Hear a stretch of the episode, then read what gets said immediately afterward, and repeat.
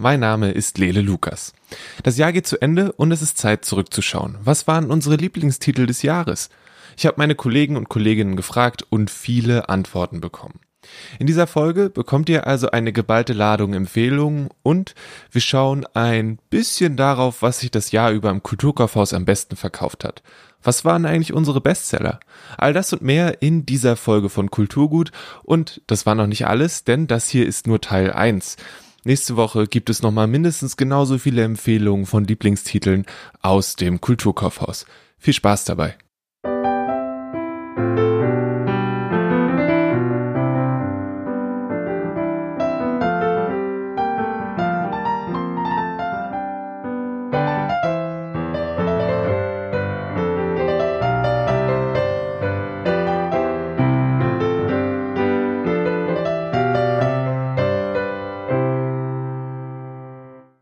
Fangen wir dann an? Fangen wir bei einer fantastischen Sache an, denn davon gibt es unter den Lieblingen nicht so viele. Annette ist im EBS für die Kinderbücher, Biografien und Geschichtsbücher zuständig und das Buch, was sie vorstellt, steht so ein bisschen zwischen den Reihen. Im English Bookshop steht es bei Fantasy und die deutsche Ausgabe ist aber bei der modernen Literatur. Also ich habe mir auserkoren von Susanna Clark Piranesi. Susanna Clark ist eigentlich schon eine Autorin, die einen Bestseller mal hatte. Der lag Jahre zurück und der hieß Jonathan Strange und Mr. Norrell Fantasy. Das habe ich nie gelesen. Aber bei diesem neuen Titel Piranesi hat mich einfach dieses Cover äh, so angesprochen. Es sieht großartig aus, das Buch. Und ich hatte auch keine Idee, was da eigentlich auf mich zukommen würde. Auf dem Cover ist ein Satyr, Satyr heißt es, ne? mhm. ne? Satyr, glaube ich, ja, drauf. Ja. Stimmt, das sieht sehr, sehr gut aus. Und wie war es dann? Also ich dachte erst, es ist vielleicht eine Künstlerbiografie über den äh, Künstler Piranesi, aber das war weit gefehlt.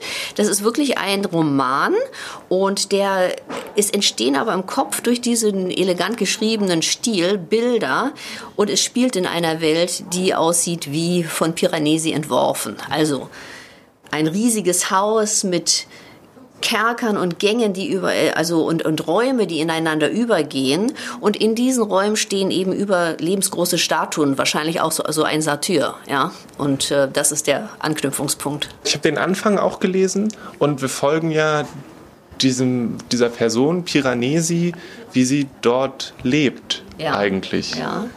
Ja, also das ist eben das äh, jetzt konkret. Also Piranesi ist der Ich-Erzähler in diesem Roman. Und der wird auch so beschrieben oder er beschreibt sich selber, dass er Fischgräten sich wieder ins verfilzte Haar neu einbinden muss. Und äh, er ernährt sich wohl auch von Fischen. Und er lebt da in diesem riesigen Gebäude ohne Erinnerung und hat auch keine Fragen über sich selbst oder was er dort eigentlich zu suchen hat, außer er ist eben damit beschäftigt, praktisch das Gebäude zu kartografieren. Er läuft durch diese Räume und kritzelt irgendwelche Aufzeichnungen in seine äh, äh, Tagebücher und als äh, Leser läuft man mit ihm eben durch diese Unendlichkeit und hat auch immer Angst, weil das Untergeschoss dieses Hauses ist vom Meer überspült. Und er erwartet jede Zeit, es könnte eine Springflut kommen und da muss er natürlich vorbereitet sein.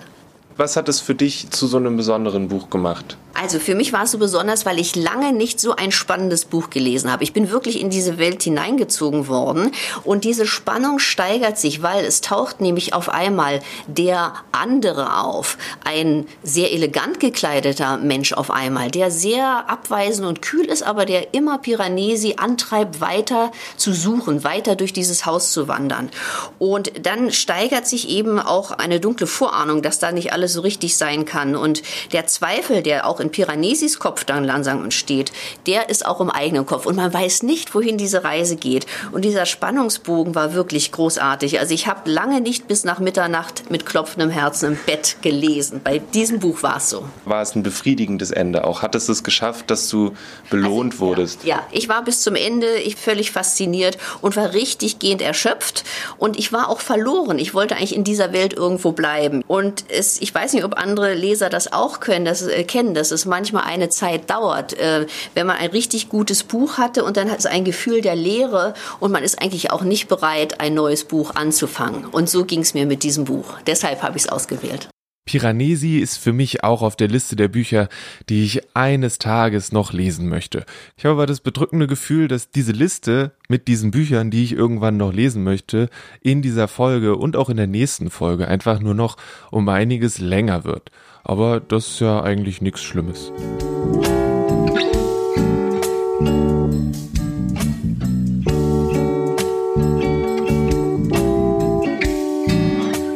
Kurzem war Björn aus der Belletristik zum ersten Mal hier bei Kulturgut zu hören. Es war in der Biografienfolge im November.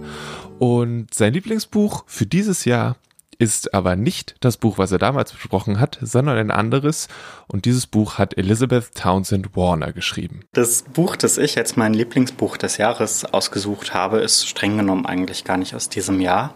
Das ist Lolly Willows oder Der liebevolle Jägersmann von Sylvia Townsend Warner. Und das ist eigentlich ein Roman aus den 1920er Jahren, der aber seit vielen Jahrzehnten in Deutschland gar nicht mehr verlegt wurde und den der Dörlemann Verlag aus der Schweiz jetzt ähm, 2020 das erste Mal seit langer Zeit wieder im Sortiment oder, oder wieder auf den deutschen Buchmarkt gebracht hat. Der Roman ist wie gesagt, aus den 20ern und ist ein feministischer Roman über eine Frau, die nach dem Tod ihres Vaters wird man ganz selbstverständlich ähm, in der Familie davon ausgehen, die, die zieht jetzt zum älteren Bruder, die ist halt selbst unverheiratet, die übernimmt jetzt so ein Tantendasein und um irgendwen muss man sich halt als Frau immer kümmern. Das ist so die, die, ähm, die Wiese dieser Zeit und dieser Familie.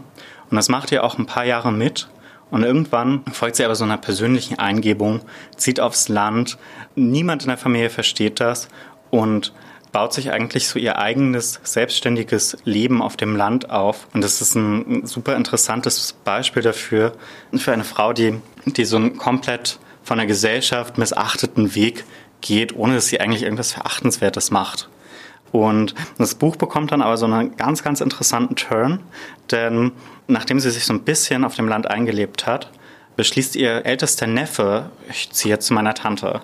Und sie sieht ihre neu gewonnene Freiheit in Gefahr und wie alt ist der Neffe? Er ist so in seinen Zwanzigern oder so und wird so als, als liebenswert, aber als komplett unselbstständig dargestellt. Und das äh, hat sie gar keine Lust drauf, wirklich gar nicht. Und ich kann das jetzt einfach sagen, das ist kein großer Spoiler. Sie lässt sich einfach, um diese Sache abzuwenden, auf einen Pakt mit dem Teufel ein. Denn was eigentlich als Leser, also es wird auch groß als Hexenroman gebrandet, dann relativ schnell klar ist, die Lolly Willows, das ist eine Hexe.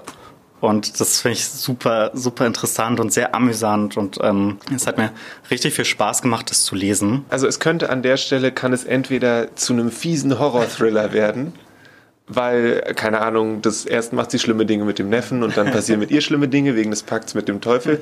Aber du beschreibst es jetzt als eine eher amüsante Sache. Wie, wie schafft das Buch das, diese, diese doch irgendwie sehr, ich glaube auch zeittechnisch ernsten Themen dann amüsant zu machen? Es wird also sowohl dieser, dieser Pakt mit dem Teufel als auch ähm, diese ganze Hexen-Storyline, es wird eigentlich, die Art, wie das beschrieben wird, ist komplett frei von jeder, jeder Bosheit, sondern es wird als, als etwas fast Natürliches dargestellt und als Sache, von der am Ende auch die Lolly gar nicht groß geschockt ist oder sowas. Das heißt, es baut sich beim Lesen schon gar nicht so das Gefühl auf, dass man jetzt in einen Thriller reinstolpert oder in irgendwie eine, eine böse Geschichte oder sowas. Und ähm, ich weiß nicht, wie die Townsend Warner das geschafft hat, aber es ist ja auch am Ende dieses Symbol der Hexe, das wird ja recht häufig verwendet, so in der, auch in der feministischen Protestbewegung ähm, gerade jetzt, ähm, jetzt kürzlich, wenn es um die, ähm, die Demonstration gegen dieses verschärfte Abtreibungsgebot in, in Polen ging. Da haben auch sehr, sehr viele Leute immer wieder auf das, ähm, also vor allem Frauen, auf das, auf das Hexensymbol zurückgegriffen, weil die Hexe ähm, durch die Jahrzehnte oder durch die Jahrhunderte hinweg immer auch so ein Symbol für, für weibliche Stärke und Intelligenz und Selbstständigkeit ist. Und auch das Bild von Hexerei, das hier gezaubert wird, das unterstreicht das. Also Lolly Willows ist eine, eine selbstständige, intelligente Frau, aber die hat überhaupt keine böse Ader in sich. Was macht das Buch zu deinem Lieblingsbuch des Jahres? Ich lese an sich sehr, sehr gerne feministische Literatur und ich freue mich immer, wenn Bücher von Frauen, die lange in Vergessenheit geraten sind, irgendwann wiederentdeckt werden. Also das ist für mich einfach schon eine sehr, sehr besondere Geschichte. Ich glaube, ich muss aber auch sagen, ich habe dieses Jahr sehr, sehr viel zeitgenössische Literatur gelesen und vielleicht war es deswegen für mich so, so erfrischend, etwas aus den 20ern zu lesen. Das ist auch insgesamt einfach so ein, so ein Ton, den ich noch von keiner anderen äh, Literatur aus dieser Zeit kannte und ich fand es einfach super erfrischend und ich glaube, deswegen wäre es mein Lieblingsbuch dieses Jahres. Und ich habe noch einen, vielleicht zum Abschluss einfach einen kleinen Fun Fact.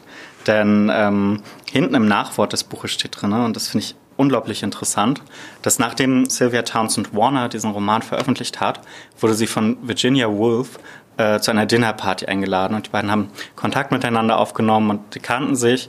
Und dieses, diese ganze Thematik, also eine, eine Frau braucht ihren eigenen Raum. Darum geht's ja letztendlich, das eigenen Raum für sich beanspruchen. Das war ja dann später auch das große Thema in dem Essay Ein Zimmer für sich allein von Virginia Woolf, der ein paar Jahre später entstanden ist. Und ich finde das ganz schön, dass man, dass man sieht, dass diese Gedanken von Virginia Woolf in dieser Zeit so präsent waren und dass es wahrscheinlich noch ganz, ganz viele Autorinnen oder Künstlerinnen oder Aktivistinnen zu entdecken gibt, die an dieser feministischen Bewegung von und um Virginia Woolf so mitgearbeitet haben. Die Regeln für die Lieblingsbücher waren übrigens folgende. Das Buch sollte natürlich ein Lieblingsbuch sein und 2020 erschienen sein. Bei Elizabeth Townsend Warner habe ich eine Ausnahme gemacht, weil wenn das Buch aus den 20ern, 30ern ist und jetzt neu aufgelegt wird, dann ist es okay. Es sollte nur kein Buch sein von 2019, was irgendwie 2020 gelesen wurde. Das ist dann, das, nein, da habe ich eine Linie gezogen. Strich in Sand und so.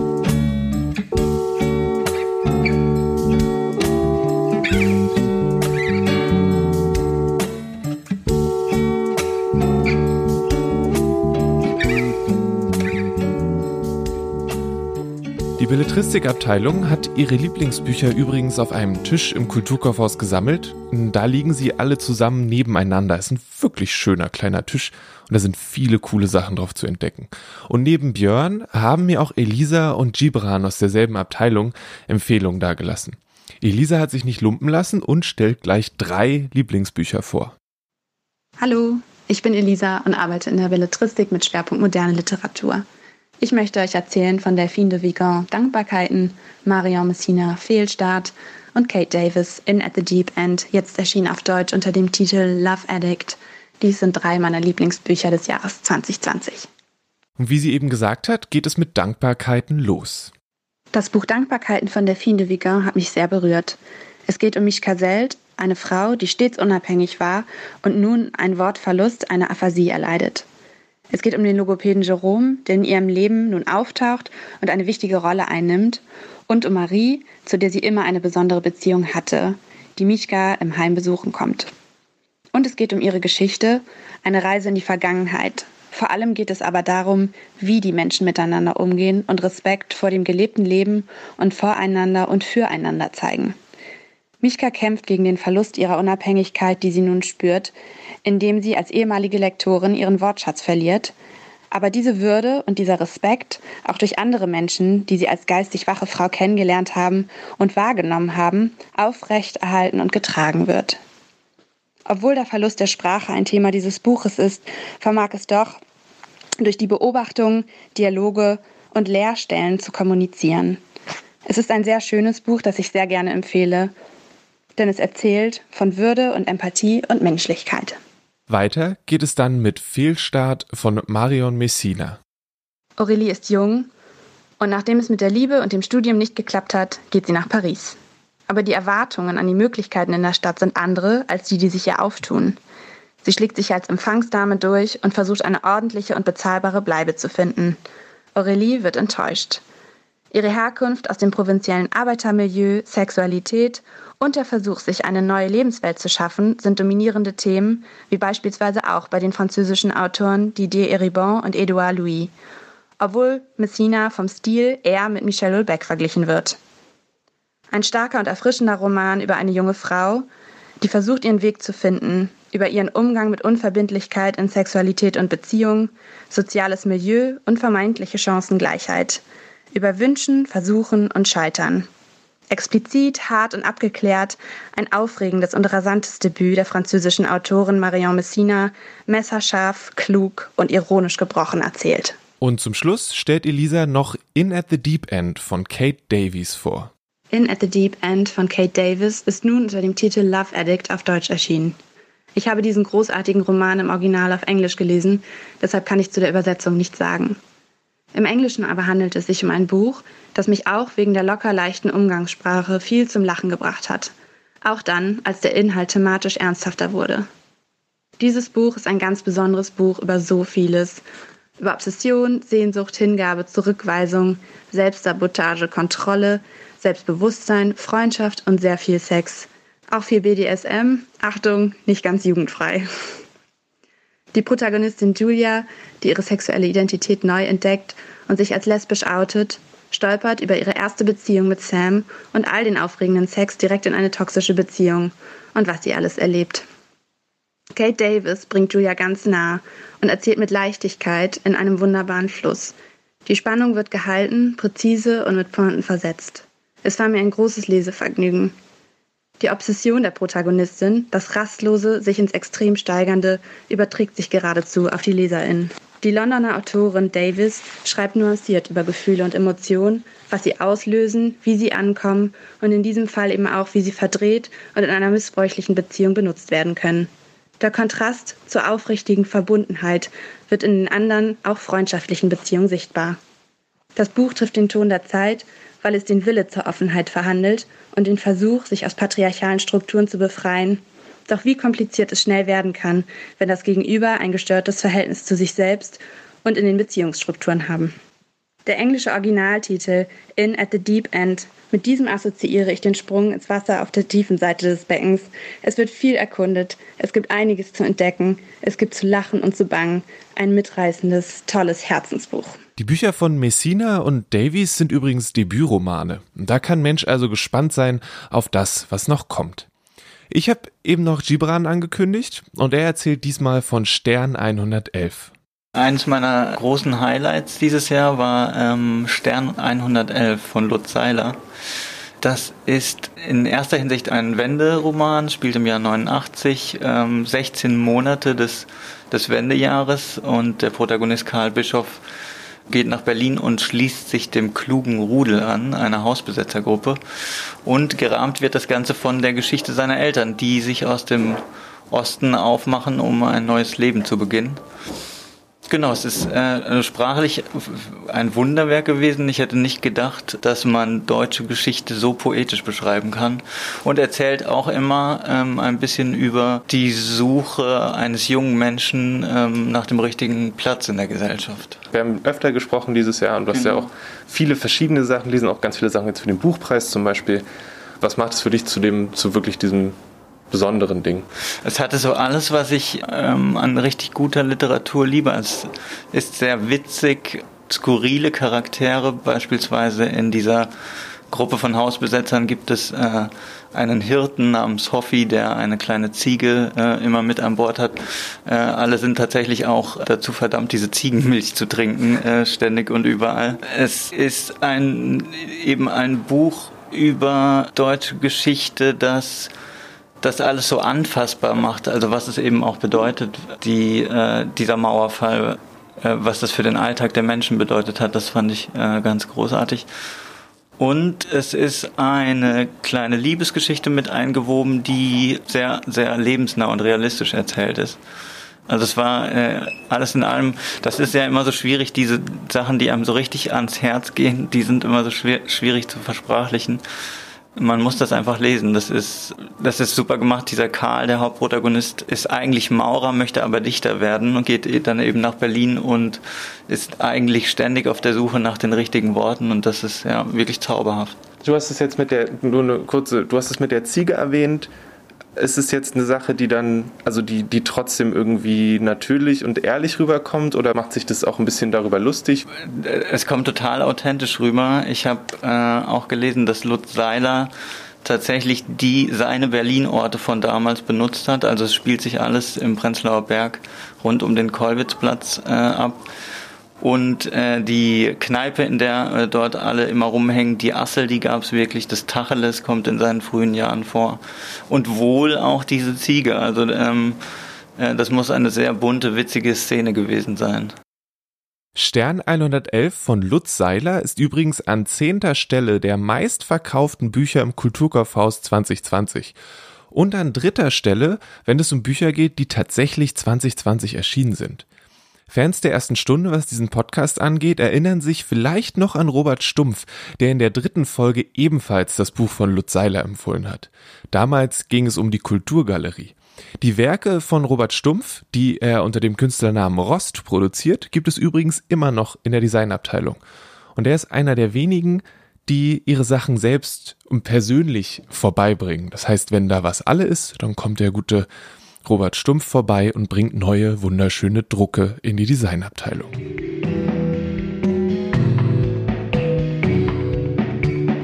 Und jetzt etwas in eigener Sache. Online shoppen und vor Ort abholen. Such dir jetzt auf kulturkaufhaus.de deine Wunschprodukte aus und lasse dir ganz einfach zur Abholung in unsere Filiale liefern. Das Beste? Du kannst deine Bestellung flexibel während unserer langen Öffnungszeiten abholen. Wir freuen uns auf dich.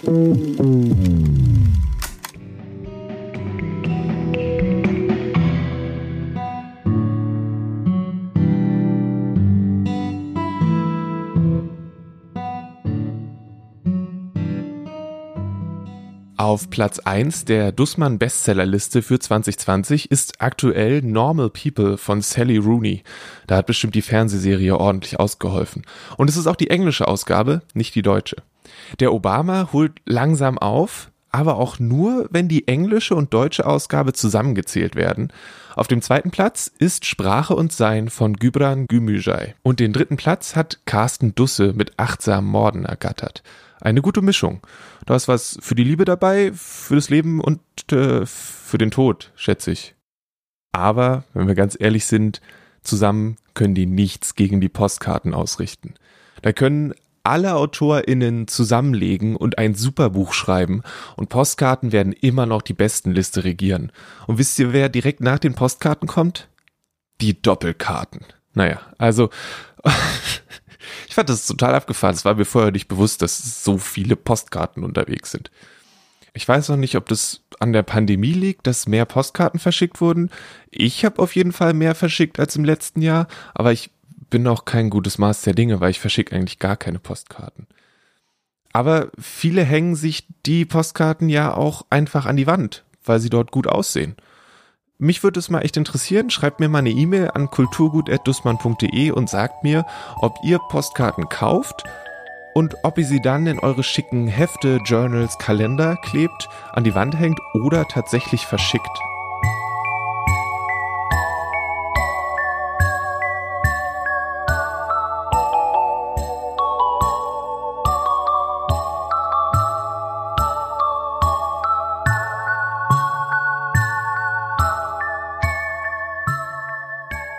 In der letzten Folge ging es um tolle Kinderbücher. Da war das Interview mit Francesca Cavallo drin und Franzi und Caroline haben wirklich coole Kinderbücher empfohlen. Es ging um Bären, den russischen Winter und Schweine, die Weihnachten feiern. Und Caroline hat in demselben Gespräch auch eines ihrer Lieblingsbücher des Jahres besprochen. Es heißt True und Nelle und ist von Jean Neri. Ich habe noch ein Lieblingsbuch von diesem Jahr aus dem Verlag Freies Geistesleben. Das hat mit Weihnachten so gar nichts zu tun. Es geht um Truman Capote und Harper Lee, die sich als Kinder begegnen. Und das ist unfassbar schön geschrieben. Also für alle, die was Anspruchsvolles unterm Weihnachtsbaum wollen, für ihren Nachwuchs unbedingt, weil es geht um diese beiden großartigen Schriftsteller. Man muss es aber überhaupt nicht wissen. Es funktioniert als Geschichte. Zwei Kinder treffen sich, spielen Sherlock Holmes und leben in den Südstaaten in den 1930er Jahren und erleben da halt, äh, was die Zeit so mit den Kindern macht. Und das ist total cool. Also die sind beide Außenseiter. Truman Capote ist so sehr geschniegelt in meinem Anzug, immer irgendwie adrett und äh, gut erzogen und höflich und schon der kleine Gentleman. Und äh, Harper Lee ist so ein super burschikoses Mädchen und sie sind beide irgendwie raus und tun sich als Team zusammen, lesen beide unfassbar viel und spielen dann eben Detektiv Sherlock Holmes und Dr. Watson und super witzig. Und genau, der Autor hat es so gemacht, dass er hinten dann, so wie bei Truman Capote das, oder wie er das immer gemacht hat in seinen Büchern, ist vorne eine lange Geschichte und hinten folgen drei, vier Kurzgeschichten. Und so hat der Autor das auch gemacht. Ganz in dem Stile sind dann auch hinten alle Begriffe erklärt, weil es ist noch Sklaverei und ähm, dann wird auch der Negerteich und so, also das sind die Begriffe aus der Zeit, werden verwendet, werden aber alle erklärt. Und dann kommt auch der Kuckucksklan und wie die Kinder das wahrnehmen und ähm, was dann da passiert. Also ich finde es ein großes Stück Zeitgeschichte und ganz viel Wissen über diese beiden Schriftsteller, die so wahnsinnig bekannt werden mit ihren Büchern, aber auch einfach total tolles Abenteuer. Also man kann es komplett ohne diesen Hintergrund lesen und es funktioniert als tolles Abenteuer. Was für eine Art Abenteuer erleben die? Ist es so ein Kalle Blomqvist-Ding, dass irgendjemand verschwindet und sie müssen hinterher? Oder? Naja, sie haben so ein bisschen das Problem, dass ähm, da nicht so viel los ist. Also es, es, gibt irgendwie keinen Fall. Und sie sind verzweifelt auf der Suche nach einem Fall. Und ähm, dann passieren aber so Sachen wie, dass sie mit dem Ku Klux Klan in, also irgendwie kommen sie da ins Gehege und das erkennen sie aber nicht als Fall, sondern das passiert so nebenher und dann versuchen sie aber wieder irgendwie was zu finden, das sie aufklären können und das finde ich total schön als also Stilmittel irgendwie zu sagen, die Kinder, die die nehmen das gar nicht als dieses komplizierte wahr, was es ist. Schafft das Buch das diese Sachen, die so doch sehr düster sind, kommen die trotzdem düster rüber? Also als Erwachsene versteht man ja, was da passiert und denkt sich, oh je, also wie, wie verstehen die Kinder das jetzt, wie kommen die da raus, was passiert damit? Und die Kinder, ähm, für die ist es wie aufs Knie fallen oder so. Also mhm. das mal kurz tut's weh und dann wird's irgendwie kommt ein Erwachsener und macht irgendwas und dann ist wieder gut und sie leben ihr Kinderleben weiter und suchen ihr Abenteuer. Und das ist total schön gelöst, finde ich, weil die Kinder durchaus, wird den Kindern vermittelt, was da für Probleme waren und wie krass diese Zeit war und was alles passiert ist. Oder auch wie, wie schwer diese, diese Kinder das hatten, mit dem, wie anders sie waren. Und trotzdem ist es eine sehr fröhliche Geschichte und eine sehr mh, mm, die sind gut gelaunt und, und so und haben äh, irgendwie Spaß und das ist total schön, wie dieses beides zusammengeht irgendwie. Und ich habe äh, im Zuge dessen habe ich dann die Nachtigall stört, wer die Nachtigall stört gelesen. Ich muss zugeben, dass ich da eine Kulturlücke hatte okay. und ähm, mochte das auch total gerne. Und da ist es eigentlich ziemlich genauso. Das ist auch alles ganz schön krass, was da passiert. Und das ist aber so leicht. Also es ist so leicht geschrieben. Und das ist toll. Und es macht er genauso. Also er fängt genau diese Stimmung ein, nur eben für ein bisschen jüngere Kinder. Diese Folge von Kulturgut hat im English Bookshop begonnen. Annette hat von Piranesi erzählt. Gehen wir also zurück zu den englischen Büchern. Hier ist Isabel die nächste, die ein Lieblingsbuch vorstellt. Und es ist eine Graphic Novel. Und ich habe mich sehr gefreut, dass hier mal ein Comic dabei ist. Genau, Flake ist ein Comic Graphic Novel von dem britischen Autor Matthew Dooley. Und es spielt in Nord- Nordengland, es wird nicht ganz genau gesagt, wo, aber irgendwo Manchester, Liverpool. Und es geht um den mittelalten Eiscreme-Verkäufer Howard. Howard hat nicht viel vor im Leben. Das Einzige, was er gerne macht, so semi gerne macht, sind Kreuzworträtsel lösen und aus seinem Eiscreme-Truck Eiscreme verkaufen. Was so semi gut läuft, weil sein Revier ist halt Nordengland, konstant bewölktes Nordengland. Und er wird aus dieser Lethargie seines Lebens gerissen, als sein Halbbruder, der aus einer äh, Affäre seines Vaters stammt, anfängt, ihm sein Revier streitig zu machen und halt Chaos und in sein geregeltes Leben zu bringen. Und das führt zu so einer Art Midlife-Crisis dieses Eiscreme-Verkäufers. Wie funktionieren diese Revierstreitigkeiten? Wie muss ich mir das vorstellen? Der Bruder von Howard hat eine Art Eiscreme-Verkäufer-Flotte. Das heißt, er hat schon ganz viele Leute aus dem Business gekickt und die Eiscreme-Trucks akquiriert, seine eigenen Leute dort mit eingestellt und durch dieses Monopol kann er es sich erlauben, die Preise zu drücken, was dazu führt, dass Howard ein bisschen ins Straucheln kommt. Was auch noch ganz interessant ist, Howard verkauft in dem alten Revier seines Vaters und dann ist jetzt auch so ein bisschen Geschwisterrivalität dabei, weil Howards Vater niemals den Halbbruder anerkannt hat als den Sohn der Affäre. Und jetzt will er ihm halt dieses Revier streitig machen, um so eine Art Retribution zu erlangen. Es sieht irgendwie ziemlich trist aus und hat dann aber doch diesen pinken Touch. Also das ist irgendwie dieser Ice Cream Truck und die Überschrift sind das Einzige, was an Farbe ist, da drin ist. Wie ist es, das zu lesen? Ist es so ein düster britisches, schwarzhumoriges Etwas? Oder ist da dann eine echte Verbindung zwischen dir und Howard entstanden? Also es ist definitiv sehr monoton gemalt. Die Farben sind alles so sehr gedeckte Grau, Pastelltöne. Es gibt nicht viel starke Farbe. Es ist nur das Eis, das hier und da ein wenig Farbe in das Leben bringt und hier und da ein paar Rückblenden. Und Howard wächst einem eigentlich relativ schnell ans Herz, weil er so eine, weil man ihn in seiner Lethargie so gut nachvollziehen kann. Und weil man das alles als so unfair wahrnimmt. Dieses Eiscreme-Monopol, diesen bösen Bruder. Und einfach merkt, dass Howard das aber vielleicht sogar braucht, diesen Ruck, um in seinem Leben wieder voranzukommen. Wir haben dieses Jahr sehr oft sehr viel über Comics gesprochen, die von sehr vieler verschiedener Natur waren. Was macht jetzt Flake zu dem, was packt Flake jetzt auf dieses Podest, was es zu, einem, zu dem Lieblingsding macht? Ich glaube, das ist diese Verbindung dieses tragikomischen Lebens von Howard mit diesem ganz trockenen britischen Humor, der auch ganz schön böse ist an vielen, vielen Stellen. Schonungslos und dann das verbunden mit dem Zeichenstil von Dooley, weil Dooley es halt schafft, mit sehr wenig drumherum, mit wenig Farbe, mit wenig Strichen, sehr viel Emotion in den Gesichtern der Charaktere darzustellen. Manch, manchmal sind es einfach nur so zwei Tropfen, die Schweiß darstellen und du weißt ganz genau, dass das ein Schweiß übertünchter Mann ist. Und es ist halt einfach dieses, diese Simplizität dieser Geschichte an sich, weil das gab es schon oft an sich, die Geschichte, mit diesem äh, Humor und mit diesem Zeichenstil, das sich wunderbar verbindet und das einfach zu einem sehr schönen Leseerfahrung macht, auch weil sie gerade eben nicht mehr sein will, als sie ist. Cool. Noch irgendwas wichtig? Keine Trigger Warning. Diesmal nicht. Ja, was vielleicht ganz interessant ist, die Gesichter der Charaktere sind wirklich außerordentlich hässlich.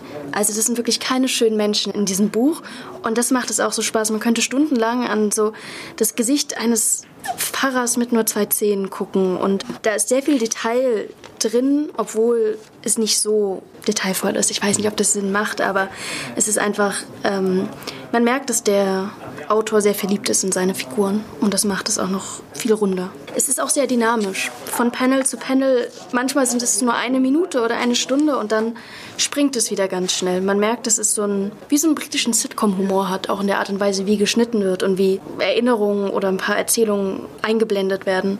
Und das gibt dem allem noch so mal so eine Dynamik mit rein. Als nächstes kommt ein großer Band voller schöner Bilder, aber kein Comic. Diana stellt vor. Mein Lieblingsbuch in diesem Jahr ist Accidentally with Anderson. Das ist ein ganz wunderschön gestaltetes Buch mit Fotografien von Orten, die zufälligerweise so aussehen, als wären sie einem Wes Anderson-Film entsprungen. Wes Anderson hat eine ganz eigene Bildsprache und seine Filme spielen oft an sehr liebevoll gestalteten Orten mit ganz farbenfrohen Gebäuden oder Räumen, sehr detailverliebt und sehr eigen und einzigartig. Und das ist oft, scheint es sehr entrückt und, und märchenhaft und hat eine ganz eigene besondere Ästhetik. Und für wen ist dieses Buch am besten geeignet? Das Buch ist perfekt für kreative Menschen, die gerne möglicherweise noch an besondere Orte reisen und jetzt in dieser Zeit vor allem Fernweh haben und für Menschen mit einem Blick für Schönheit und Andersartigkeit und Einzigartigkeit. Genau. Ja, ein wunderschöner Band zum Verschenken dieses Jahr. Wahrscheinlich können Leute, die das Warlow-Experiment von Alex Nathan lesen, dann bei Accidentally Wes Anderson Zuflucht finden. Aber das nur nebenbei. Hier ist Marlene, die von einem ihrer Lieblingsbücher 2020 erzählt. Die Prämisse ist folgende. Ein Wissenschaftler sucht für ein Experiment einen Menschen, der sich freiwillig sieben Jahre lang in seinem Keller einsperren lässt. Da denkt man erstmal, was ist das denn für ein komischer Kerl? Er ist auch etwas komisch. Er ist eigentlich Biologe, beschäftigt sich nur mit Pflanzen und Genetik. Das ist so sein, seine absolute Manie. Und jetzt sagt er aber, er will so ein bisschen bekannter werden in diesem Londoner Wissenschaftsmagazin. Und deshalb macht er jetzt auch mal was mit Menschen. Und tatsächlich, ne, die Schere zwischen Arm und Reich ist ziemlich groß. Es findet sich dann jemand, denn es wird auch gut dafür bezahlt für diese sieben Jahre. Und die Familie der Person, die eingesperrt wird, wird auch gut bezahlt. Also findet sich tatsächlich ein Bauer, der da mitmacht. Und dann wird aus verschiedenen Perspektiven beschrieben, also sowohl äh, die Maid im Haus als auch eben dieser Master Powis, der das Experiment äh, leitet, als auch Warlow selbst, der eingesperrt wird. All die berichten, ähm, wie sich das Leben für sie ändert, seitdem da ein Mensch im Keller eingesperrt ist und eigentlich alle davon wissen, aber nichts von ihm hören, nichts von ihm sehen. Ist es was Gruseliges, was Fantastisches? Nee, es ist überhaupt nicht Horror, es ist auch nicht gruselig. Es ist halt, es ist eine psychologische Untersuchung des menschlichen Verstands, würde ich sagen. Natürlich ist es auch traurig mal zwischendurch und es wird ganz viel gespielt mit Wahn. Ne? Wann passiert Wahn? Also wann wird da der Schalter umgelegt? Wenn du passiert es nach einem Jahr, wenn du keine Sonne siehst? Passiert es nach zwei Monaten, wenn du keinen anderen Menschen getroffen hast? Also ich würde sagen, es ist ein psychologisches Buch was aber nicht nur schockierend ist, sondern auch schöne Seiten aufzeigt. Also zum Beispiel entsteht da eine ganz schöne Liebesgeschichte zwischen diesem Master Powers und der Frau von Warlow. also es wird auch dramatisch zwischendurch, ja.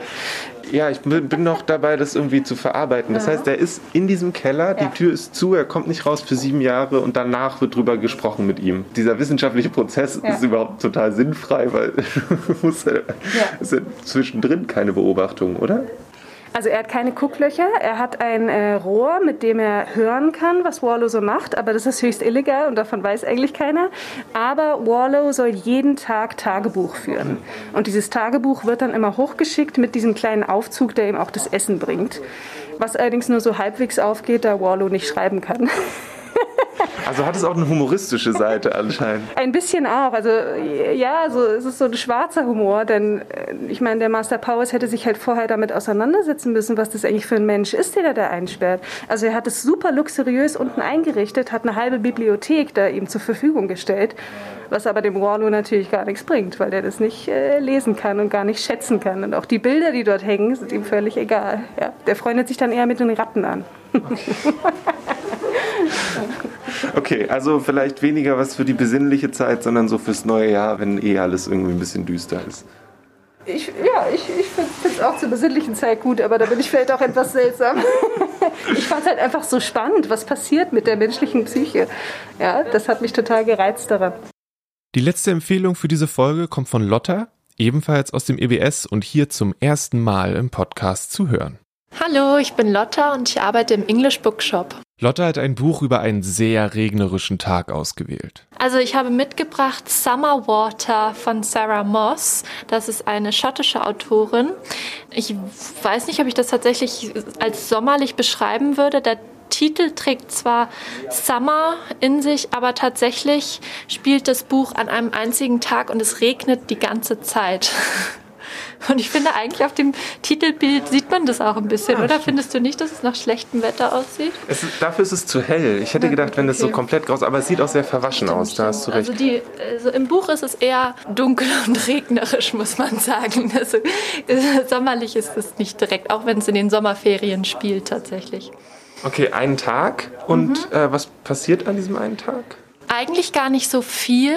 Das Setting ist unheimlich interessant. Wir befinden uns in Schottland an einem dunklen Loch, das von Regenwolken verhangen ist. Wie ich schon gesagt habe, es regnet die ganze Zeit.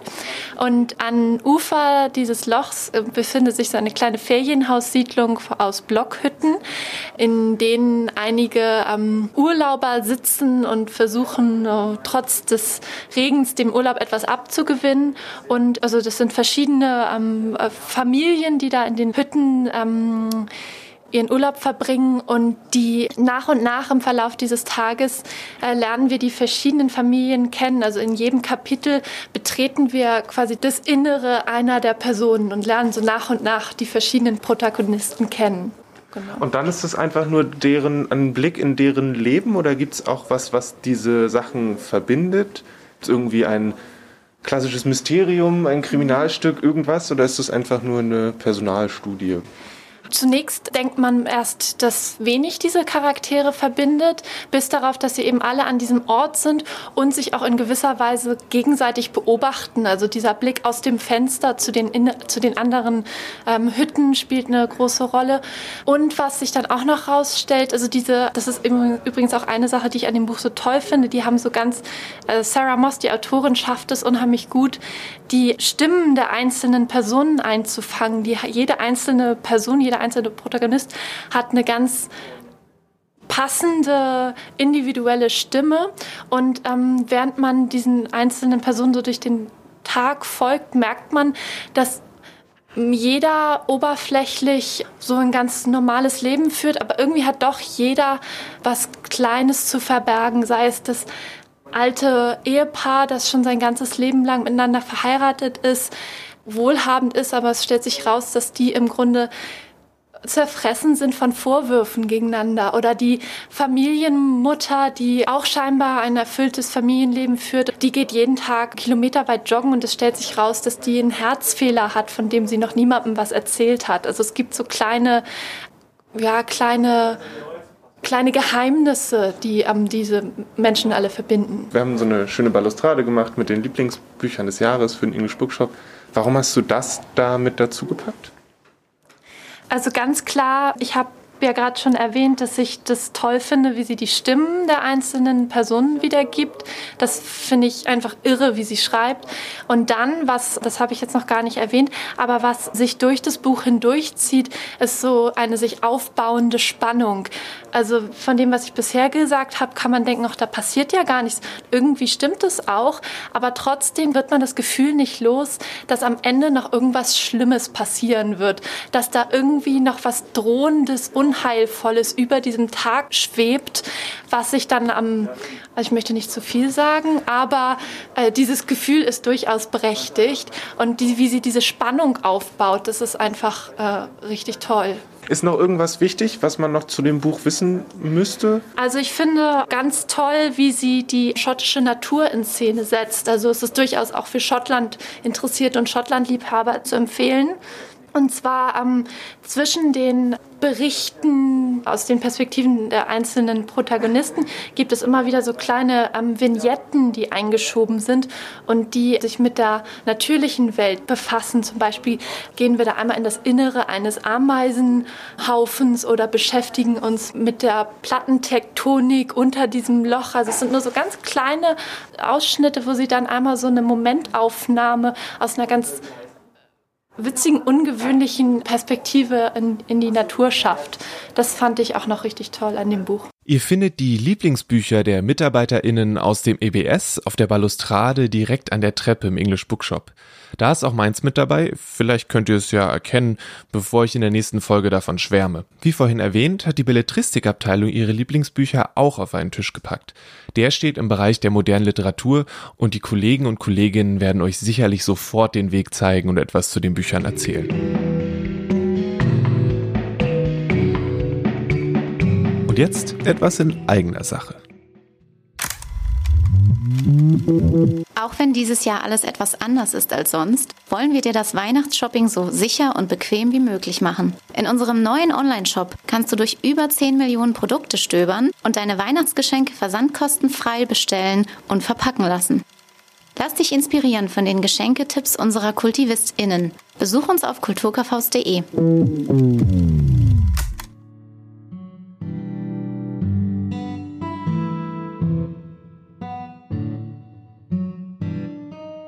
Alle besprochenen Bücher findet ihr wie immer in den Show Notes in eurer Podcast-App und wenn ihr Kulturgut über Spotify hört, dann führt euch kulturgut.podigy.io zur Liste. Alle besprochenen Titel sind auch im Kulturkaufhaus erhältlich. Ihr könnt eine E-Mail schreiben, anrufen oder über den Shop bestellen und dann sollten die Bücher schnellstens und ohne Probleme ihren Weg zu euch finden. Ihr könnt natürlich auch selbst persönlich vorbeikommen. Das habe ich jetzt aber als grundsätzlich möglich äh, vorausgesetzt. Vielleicht habt ihr ja durch diese Folge noch ein weiteres Weihnachtsgeschenk erdenken können oder entscheidet euch, euch selbst was zu schenken. Mir wird immer gesagt, vor Weihnachten soll man sich selbst nicht mehr schenken, aber seien wir mal ehrlich, funktionieren tut das nur so mittelmäßig. Und wenn ihr nichts gefunden habt, dann hört einfach nächste Woche wieder rein. Dann gibt es nochmal mindestens genauso viele Empfehlungen. Und wie gesagt, Weihnachten ist ja nicht die einzige Zeit zum Lesen. Das Leben geht danach auch weiter. Und äh, ich persönlich lese eigentlich Bestenlisten immer gerne am Anfang vom neuen Jahr, weil dann ist auch wirklich alles rausgekommen. Weil es kommen ja immer noch coole Sachen raus. Jetzt zum Beispiel vor ein paar Wochen der zweite Band von Spy Family rausgekommen. Der ist großartig, ist mindestens genauso gut wie der erste Band. Toller Manga, kann ich nur empfehlen. Ist jetzt nicht auf nicht mein Lieblingsbuch, aber ich dachte mir, ich schummel hier noch mal was Kleines rein.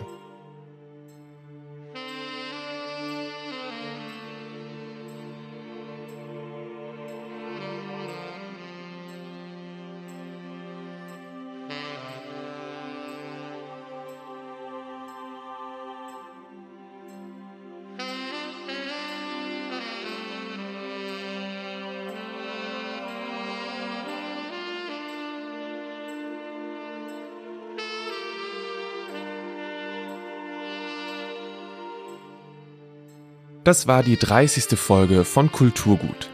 Größten Dank an die Kollegen und Kolleginnen, die mir ihre Empfehlung geschickt haben und die ich interviewen durfte. Heute waren es Annette, Björn, Elisa, Gibran, Caroline, Diana, Marlene und Lotta. Ihr seid Dufte. Nächste Woche gibt's noch mehr. Mein Name ist Lele Lukas. Das Kulturgut-Thema hat Paul Hankinson komponiert und eingespielt und das Cover wurde von Rahel Süßkind illustriert. Wenn ihr, liebe Hörerinnen und Hörer, mir ein Weihnachtsgeschenk machen wollt, dann empfehlt den Podcast weiter oder gebt ihm eine 5-Sterne-Review bei Apple Podcasts oder in der Podcast-App eurer Wahl. Das wäre ziemlich ausgezeichnet von euch. Also dann, lasst euch nicht ärgern, bleibt gesund und warm, nehmt Rücksicht auf euch und andere. Bis zum nächsten Mal und frohe Festtage.